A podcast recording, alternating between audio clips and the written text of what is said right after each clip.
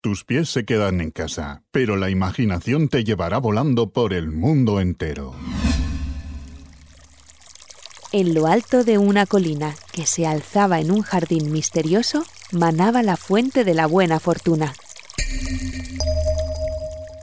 Cuenta la leyenda que el día más largo del año, entre el amanecer y el ocaso, una sola persona podía bañarse en ella y gozar de buena fortuna por siempre jamás. Así que el día de antes, cientos de personas llegadas de todos los rincones del mundo se congregaban en las puertas del jardín misterioso. En esta ocasión que nos ocupa, coincidieron tres brujas que se contaron sus penas mientras esperaban. La primera, Aisha, sufría una grave enfermedad que ningún sanador había conseguido curar. A la segunda, Alceda, se lo habían robado todo, la casa, el oro, su varita. Y la tercera, Amata, sufría un terrible mal de amores, pues la habían abandonado y sentía que jamás podría recomponerse de tanta pena. Las tres esperaban que la fuente las curara de sus penas y decidieron aunar fuerzas para llegar juntas a la fuente. Llegó el amanecer y de pronto se abrió una grieta en el muro del jardín. De ella salieron los tallos de una enredadera, atravesaron la multitud y se enroscaron alrededor de la primera bruja, que agarró con fuerza la mano de la segunda, quien a su vez agarró la túnica de la tercera y ella se enganchó en la armadura de un caballero que estaba allí con una cara bien triste. Habían sido elegidas. La primera y la segunda bruja se enfadaron con la tercera por haber llevado a ese caballero.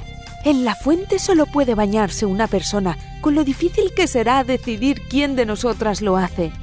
El caballero se percató de que aquellas mujeres eran brujas y declaró que él se retiraba, pues estaba convencido de que no conseguiría llegar nunca a la fuente antes que ellas pero decidieron que ya que estaba allí podía servir de ayuda para llegar a la fuente, así que las tres brujas y el caballero se adentraron en el misterioso jardín, donde crecían en abundancia extrañas hierbas, frutas y flores.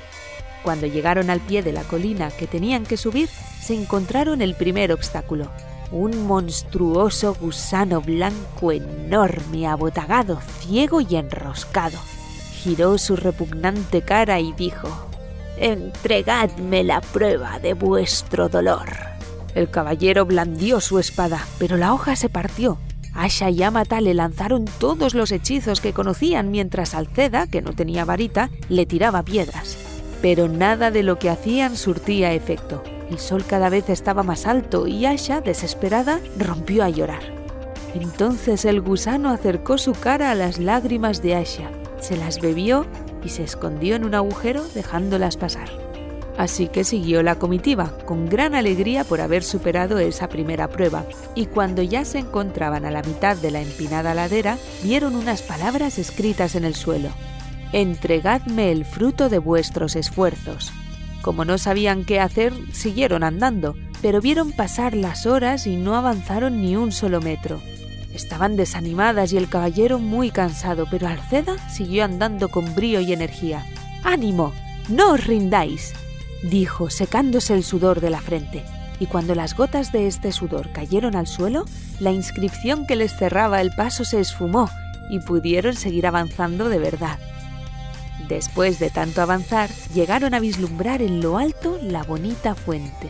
Pero un arroyo discurría alrededor de la cumbre, cerrándoles el paso. En el fondo del arroyo, de aguas transparentes, había una piedra con las palabras, Entregadme el tesoro de vuestro pasado. El caballero intentó usar su escudo para cruzar, pero se hundió. Las brujas lo ayudaron a salir del agua e intentaron saltar a la otra orilla, pero el arroyo no se dejaba cruzar.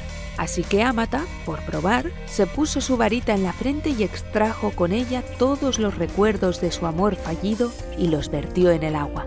La corriente se llevó sus recuerdos y flotaron unas piedras que formaban un caminito hasta la orilla opuesta. Las brujas y el caballero cruzaron el arroyo y alcanzaron la cima de la colina. La fuente era preciosa y brillante. El cielo ya se preparaba para el ocaso y tenían que decidir quién se bañaría en la fuente. Pero antes de hacerlo, la enferma Asha cayó al suelo, extenuada por la larga caminata. Alceda, muy rápido, empezó a recoger todas las hierbas que le parecieron útiles, las mezcló e hizo una poción apresurada. Se la dio de beber a la enferma y Asha. En pocos minutos se recobró, empezó a andar, sus síntomas desaparecieron. Estoy curada. Ya no necesito bañarme en la fuente. Que se bañe Alceda. Pero Alceda estaba muy entretenida recogiendo hierbas y exclamó Si puedo curar esta extraña enfermedad, ganaré muchísimo oro y mi situación mejorará en todos los sentidos. Que se bañe Amata. Y Amata, sin los recuerdos amargos de su amor fallido, se sentía liberada y contenta. Caballero, vos sois quien debe bañarse. Asombrado por ser el elegido entre centenares de personas, el caballero avanzó bajo los últimos rayos de sol y se bañó en la fuente de la buena fortuna. Cuando emergió de las aguas, soltó su herrumbrosa armadura y se sintió tan liberado que le pidió una cita a Amata. Esta, divertida, aceptó y entre risas, agarradas del brazo y muy alegres, bajaron las cuatro de la colina. Vivieron vidas largas y felices y nunca sospecharon que en las aguas de aquella fuente no había ni una gota de magia.